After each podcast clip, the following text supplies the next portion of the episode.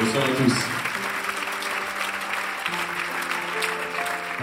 On est en pleine tournée d'ailleurs, c'est plutôt la fin de la tournée et on est pas mal passé dans votre région. À chaque fois, on a eu un très très bel accueil, mais c'est notre toute première fois à Villefranche. Merci beaucoup de nous accueillir chez nous. C'est un beau théâtre, la salle est bien pleine, il y a du monde en bas, il y a du monde là-haut. C'est vrai qu'il y a pas mal de monde et quand je repense au tout début du slam, il y avait beaucoup beaucoup moins de monde. Mais j'aime bien me remémorer les tout débuts, et notamment pour moi, une certaine soirée, c'était en 2003.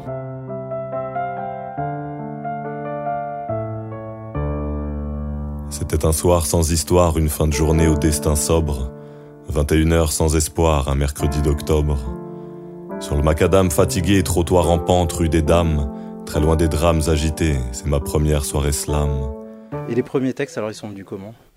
En fait, j'avais déjà un petit peu écrit, mais c'était vraiment pour moi, c'est des textes qui n'avaient pas bougé de mon tiroir, comme beaucoup de gens. Il y a plein de gens qui écrivent alors qu'ils ne le disent pas trop autour d'eux.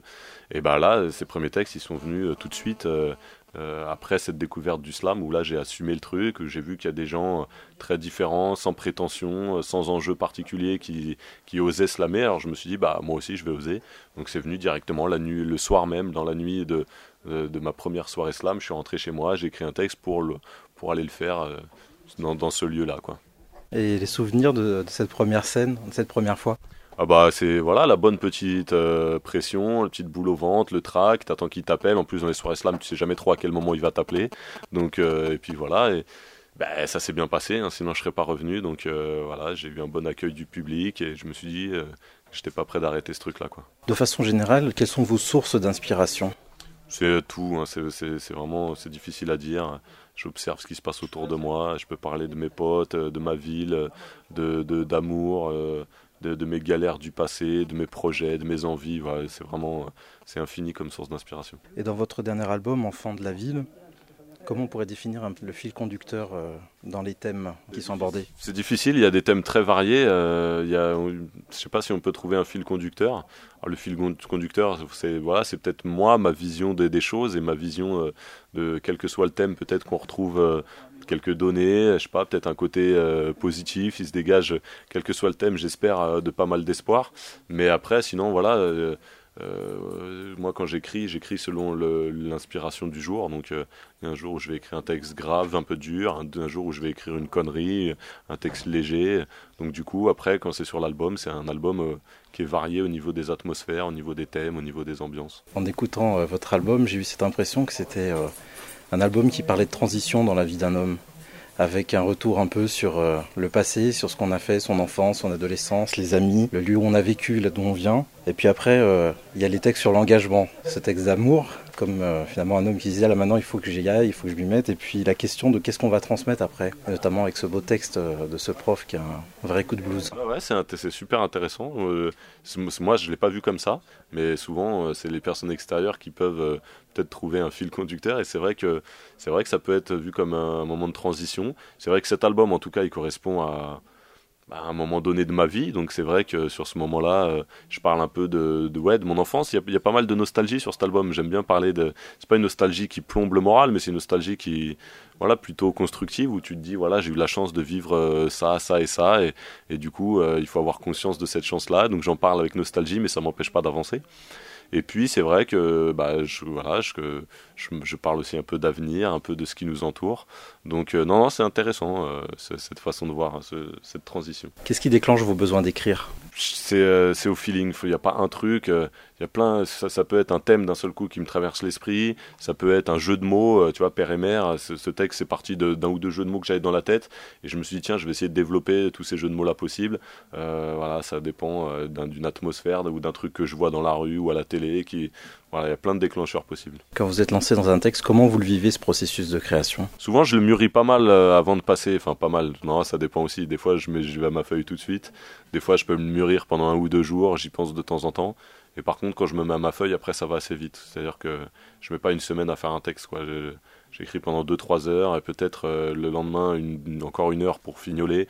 Mais en gros, en deux jours, grand maximum, euh, le texte il est plié. J'ai eu l'impression qu'à travers vos textes, vous avez euh, alors peut-être des messages à faire passer, mais au-delà de ça, quelque chose d'un peu plus universel, des valeurs à faire passer. J'en étais même du coup un peu plus sûr avec le texte sur l'école publique Et aujourd'hui, quelles valeurs vous, vous semblent importantes à défendre et à transmettre aux générations futures? Bah Forcément, euh, c'est des valeurs euh, que j'essaye de défendre, pas seulement dans, dans, mes textes, mais dans mon attitude, euh, dans mes relations avec les gens au quotidien. Bah, c'est des valeurs voilà, de, partage, de solidarité de d'amitié, d'humanité tout simplement. J'essaye d'être quelqu'un d'humain, d'être quelqu'un de gentil. Tu vois, le mot, le mot gentil, il peut, peut paraître super euh, ringard ou désuet, mais non. La, la, vraie gentillesse, celle qui, euh, celle qui essaye de, transmettre un peu de bonheur autour de soi. Bon, voilà, j'essaye euh, vraiment juste humblement, à mon petit niveau, de le, le transmettre autour de moi. Alors, si ces valeurs-là transparaissent un peu dans les textes, tant mieux. Mais après, je me garde toujours de, vouloir vraiment absolument passer des grands messages. Voilà, je me, je me méfie de ça. Est-ce que je suis légitime pour, parce que sous prétexte que je je sais que mon texte va être entendu par des milliers de gens. Euh, d'un seul coup faire passer euh, voilà je me je ferai pas un album hein, le prochain album en me disant bon maintenant ça va être un album à message il faut que je, je sais que maintenant j'ai beaucoup de public il faut absolument que je passe un truc non je me forcerai pas je continuerai d'écrire au feeling alors quand le feeling me dit d'écrire un texte sur l'école parce que euh, je trouve que l'école en France va mal eh ben je le ferai mais tu vois je je le ferai pas euh, en me disant il faut maintenant t'engager plus non non je continuerai d'écrire à ma façon au feeling selon l'humeur du jour et après s'il y a des choses qui se dégagent et des messages tant mieux. Allez entrer les enfants et arrêtez de vous chamailler. Avancez dans le calme, je sais que vous en êtes capables. Asseyez-vous tranquillement, chacun sa place, ça y est. Écoutez-moi, mais ce matin, n'ouvrez pas vos cartables. On va pas faire de grammaire, de géométrie et de conjugaison. On parlera pas de complément d'objet et encore moins de Pythagore. Ce matin, pas de contrôle et personne n'aura raison. Aujourd'hui, aucune note et personne n'aura tort. Les enfants, écoutez-moi, je crois que je ne vais pas bien. J'ai mal quand je vois le monde et les hommes me font peur. Les enfants, expliquez-moi, moi je ne comprends plus rien. Pourquoi tant d'injustice, de souffrance et de malheur Hier soir, une fois de trop, j'ai allumé la télévision. Sur les coups de 20 heures, c'était les informations. Et tout à coup, dans la pièce, c'est produit comme une invasion. De pleurs et de douleurs, c'était pire qu'une agression. Hier soir, l'actualité comptait beaucoup plus de morts que de cheveux sur le crâne de Patrick Poivre d'Arvor. Et c'est comme ça tous les jours, un peu partout sur Terre.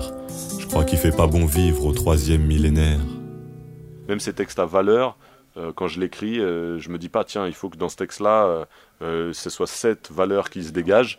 Après, si c'est le cas, tant mieux, mais j'essaye de, de, faire ça de manière un peu subtile, en passant, en me cachant derrière un professeur qui a un coup de blues pour passer deux, trois messages comme ça. Quoi des textes à valeur, ça, montre euh, du coup qu'on est un peu sincère quand on écrit. Ouais, je pense là là-dessus. Euh, je sais pas quelle valeur je transmets ou quoi, ou je dégage. En tout cas, je pense que la sincérité, je le, je, voilà, je vous l'accorde. Je, je, comment dire? Je veux bien endosser ce, mot-là. Voilà, le, le, slam à la base en plus, c'est vraiment l'école de la sincérité, quoi t'es dans un petit bar avec 40 personnes autour de toi, t'as pas de musique, t'as pas de décor, t'as pas de costume, t'as que le mot à nu. Donc si t'es pas un minimum sincère, ça se voit. Et voilà, c'est vrai qu'à la base, si j'écris, c'est vraiment avec les tripes, euh, ce que j'ai vraiment dans, le bide. Donc euh, voilà, en tout cas, la sincérité, je pense qu'elle est là.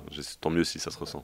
Quel message vous pourriez euh, donner des personnes qui écrivent leurs textes, qui les ont des tiroirs et qui se disent ça va intéresser personne ou moi je sais pas dire de la poésie, je sais pas chanter. Mm. Qu'est-ce que vous pourriez dire pour les encourager peut-être à, essayer de faire quelque chose autour du slam? C'est tout simple, c'est aller dans les scènes slam. C'est-à-dire, n'y aller, mettez peut-être un de vos textes dans la poche en vous disant peut-être je le sortirai pas, mais allez voir. Et dans ces soirées slam, il y en a maintenant partout, donc c'est la chance qu'on a. Le, slam s'est vraiment développé.